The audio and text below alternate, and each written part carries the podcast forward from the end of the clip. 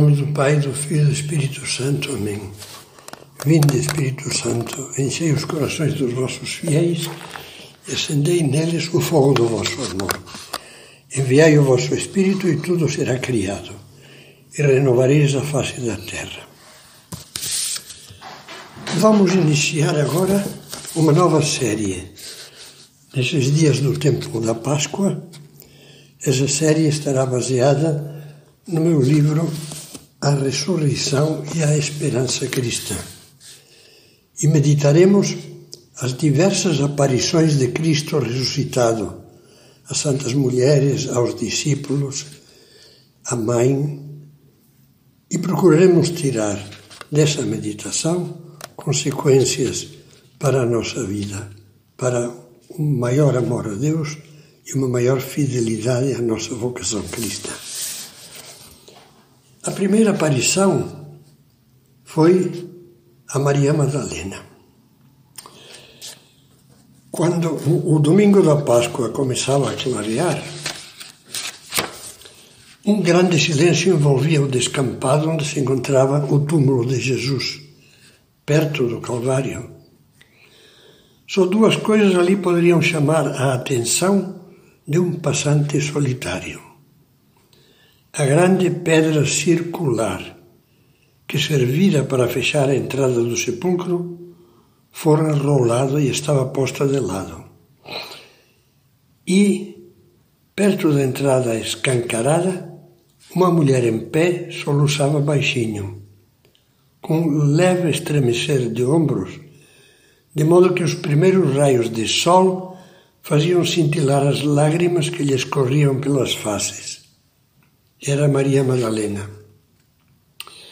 Entretanto, lemos no Evangelho de São João, Maria conservava-se do lado de fora, perto do sepulcro, e chorava. Era a segunda vez naquele amanhecer de domingo que Maria ia até o sepulcro de Jesus, incansável no seu empenho por prestar uma última homenagem a Nosso Senhor.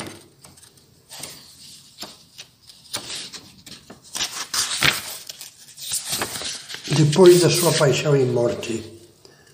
Ajudada por outras santas mulheres, queria ungir-lhe o corpo, que na Sexta-feira Santa só poderá ser ungido às pressas e de modo incompleto, com os aromas que haviam preparado.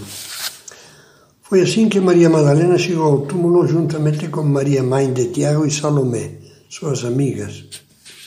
Estas últimas, conta São Marcos, fugiram trêmulas e amedrontadas ao verem que o sepulcro estava vazio.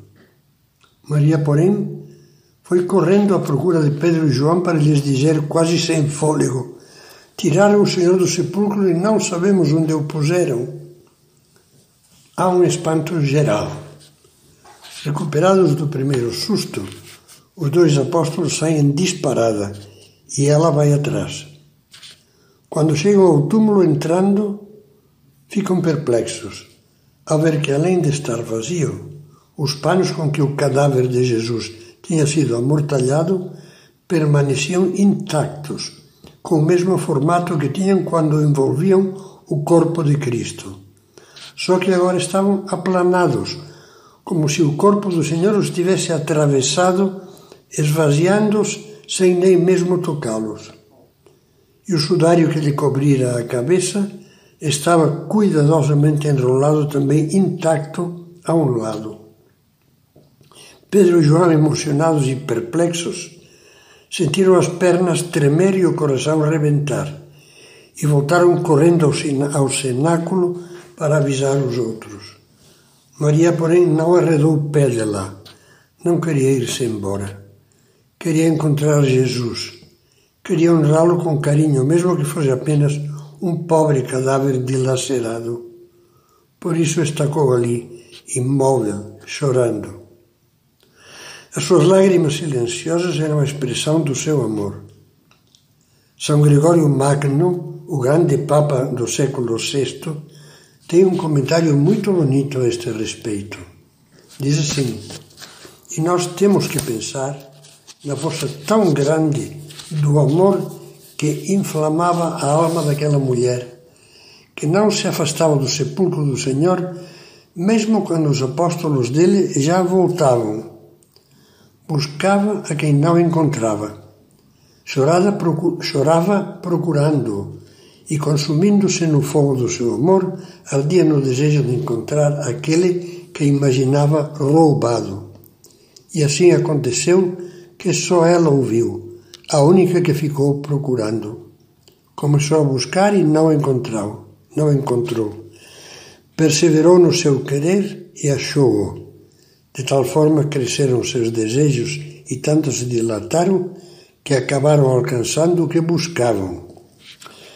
Quando meditamos em tudo que o Santo Evangelho nos conta dessa mulher, percebemos que a vida de Maria Madalena poderia ser definida assim: o amor com maiúscula, ou seja, o amor de Deus procurou procurou-a e salvou-a. E ela correspondeu a esse amor e não se cansou, por sua vez, de procurá-lo.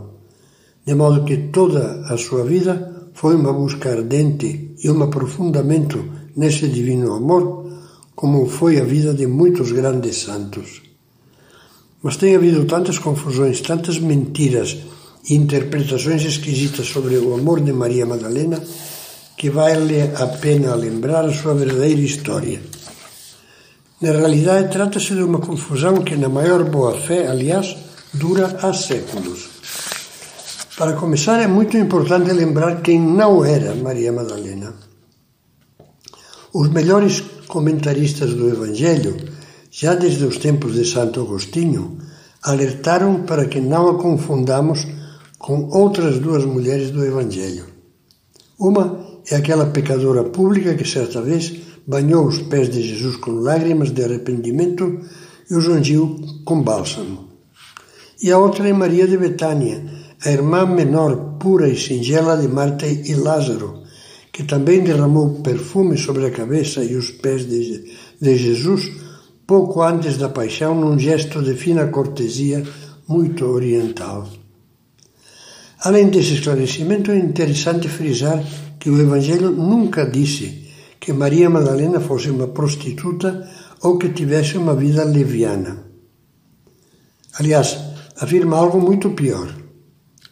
Diz dela que Jesus tinha tirado dela sete demônios. Isto é muito sério. Mas sabemos que o número sete na linguagem bíblica significa muitos, uma multidão. Pois é isso que dela nos diz São Lucas. É sem dúvida algo terrível. Só podemos compreender se tivermos consciência de que o demônio, como diz Jesus, é acima de tudo o pai da mentira, do orgulho e do ódio. Como deve ter sido espantosa a vida dessa pobre mulher. Um poço de ódio, de raiva, de desconfiança, de mentira, de rancor. Pode haver sofrimento maior? Um verdadeiro inferno. Uma mulher, mulher incapaz de amar, incapaz de alegrar-se, incapaz de vibrar com a verdade, de admirar a beleza e de saborear o bem, incapaz de perdoar, incapaz de sorrir com carinho para os outros.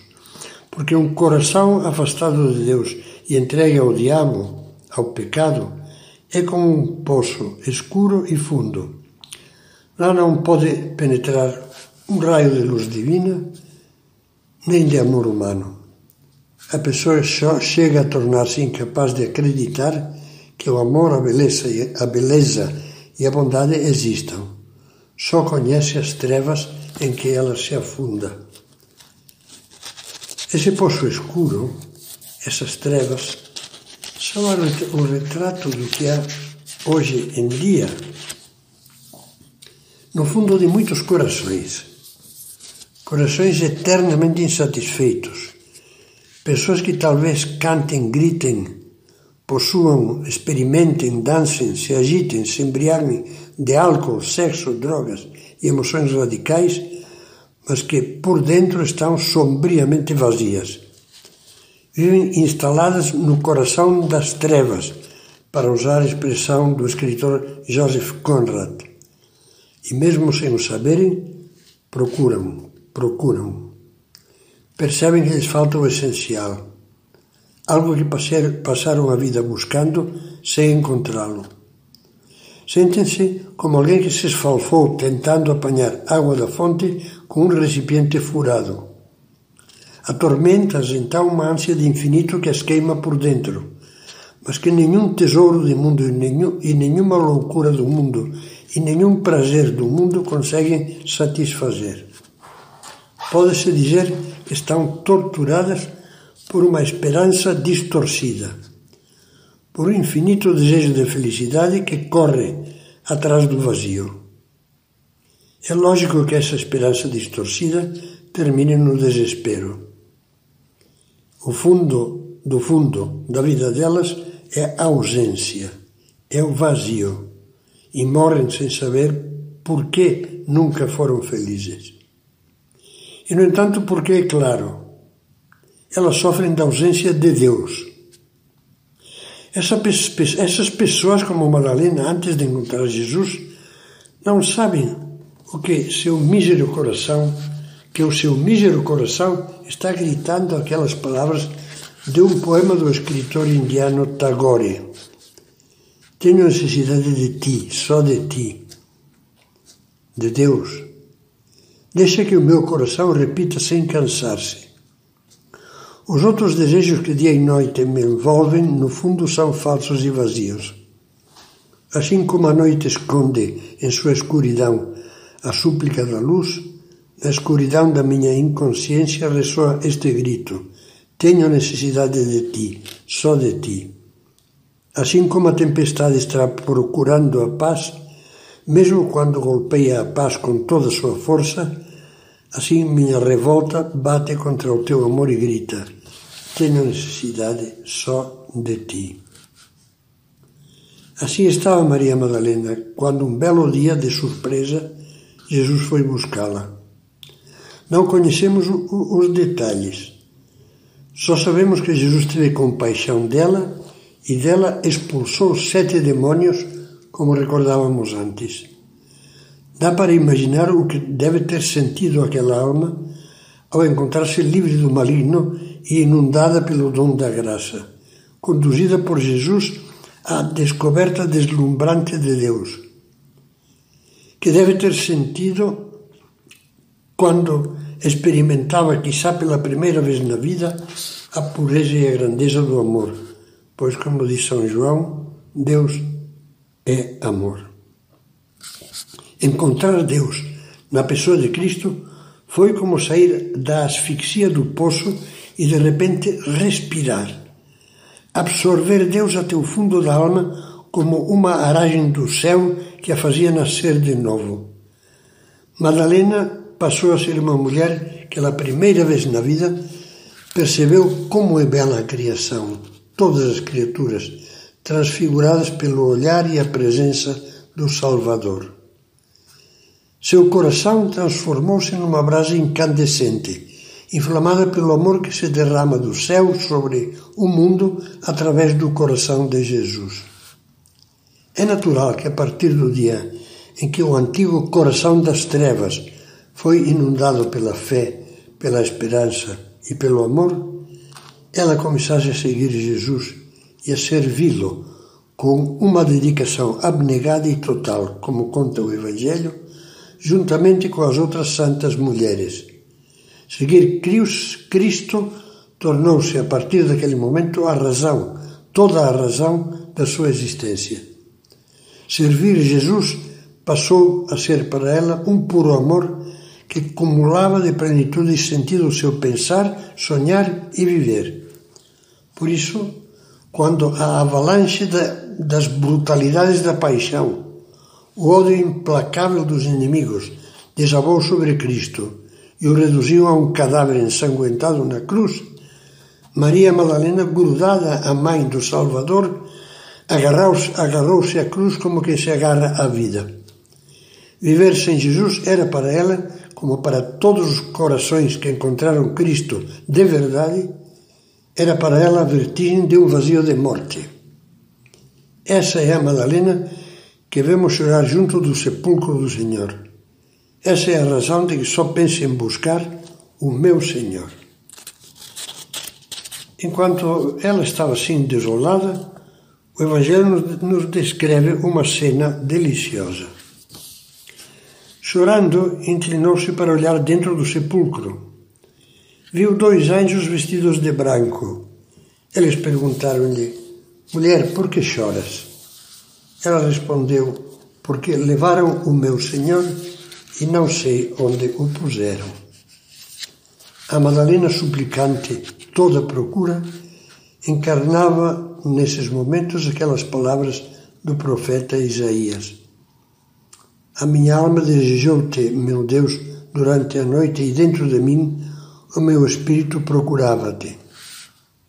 O Evangelho continua e dá-nos alegria acompanhá-lo. Diz: Ditas estas palavras, voltou-se para trás e viu Jesus em pé, mas não o reconheceu.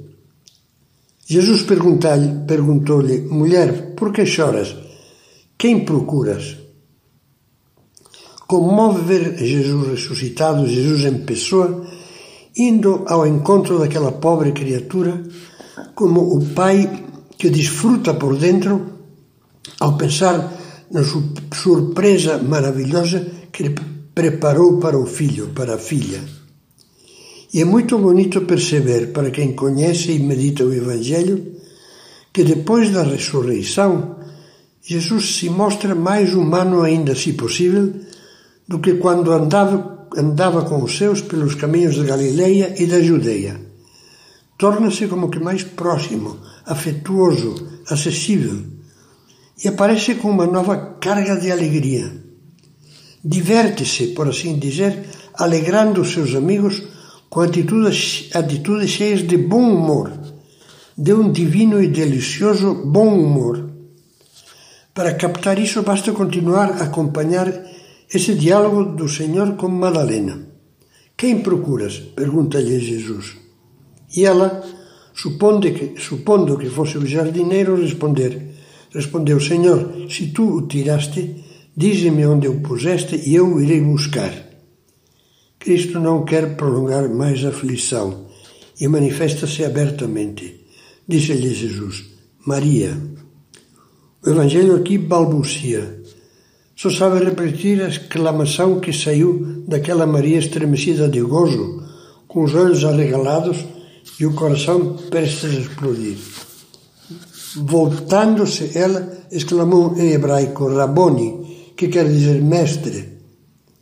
Nesse exato momento, Jesus a olha com ternura e a nomeia sua primeira mensageira da fé e da alegria da ressurreição. Não me retenhas. Vai aos meus irmãos e dize-lhes: Subo para meu Pai e vosso Pai, meu Deus e vosso Deus. Maria Madalena correu, nesse dia realmente não parou de correr, para anunciar aos discípulos que tinha visto o Senhor e contou o que ele lhe tinha falado. A partir desse momento, para Maria Madalena, a vida voltava a ser vida com maiúscula.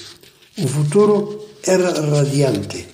O reencontro com Jesus encheu de novo o vazio da sua alma, com a luz cálida e inextinguível da esperança. Ao chegarmos a este ponto, será bom refletir e perguntar-nos: Será que pensando nos vazios que com frequência eu sinto, a lição de Madalena não me diz nada? Todo vazio, toda amargura é uma ausência, ausência de Deus. Pode ser terrível a ausência provocada pelo pecado, pelos sete demônios, mas pode ser também a ausência de uma alma boa que perde Deus de vista, fica morna na fé e assentavam inexplicáveis muitas tristezas que a atormentam, mas que têm uma perfeita explicação. São a ausência do amor de Deus na alma. São a frieza de quem tem Jesus ao lado, sempre está ao nosso lado, sempre nos procura, como fez com Madalena, e não o enxerga. São a amargura esquizofrênica de quem se queixa de Deus justamente na hora em que Deus mais a ajuda como Madalena, que pensava que Jesus, aquele Jesus que ela na hora não reconheceu, lhe tinha roubado Jesus. Não acontece algo disso conosco? Sim, acontece. Diante de muitas dificuldades, lutas e cruzes que Deus nos envia para o nosso bem, pensamos tolamente que Deus nos abandonou ou se afastou de nós, que retirou a sua mão e não nos ajuda com a sua graça. E é quando está mais próximo. Gravemos bem a lição das lágrimas e do júbilo de Maria Madalena. Convençamos-nos profundamente de que toda tristeza, toda amargura, toda revolta, no fundo, é uma ausência de Deus, maligna ou benigna, mas nunca boa. Por isso decidamos-nos a procurar Deus, a procurar Jesus com toda a nossa alma, como Madalena, com a mesma determinação com que ela o procurou. Onde está? Diremos a nós mesmos e responderemos com a decisão de aumentar o nosso aprofundamento na fé, a nossa leitura e meditação do Evangelho e das riquezas da doutrina cristã. E se nos perguntamos como achá-lo, deveremos responder como Madalena, que busca, pergunta, procura e não para até encontrá-la, ou seja, como Jesus nos ensinou, rezando, pedindo, orando sem cessar, pois a sua promessa não falha. Eu vos digo: pedi e dar-se-vos-á, buscai e achareis, batei e abrir-se-vos-á.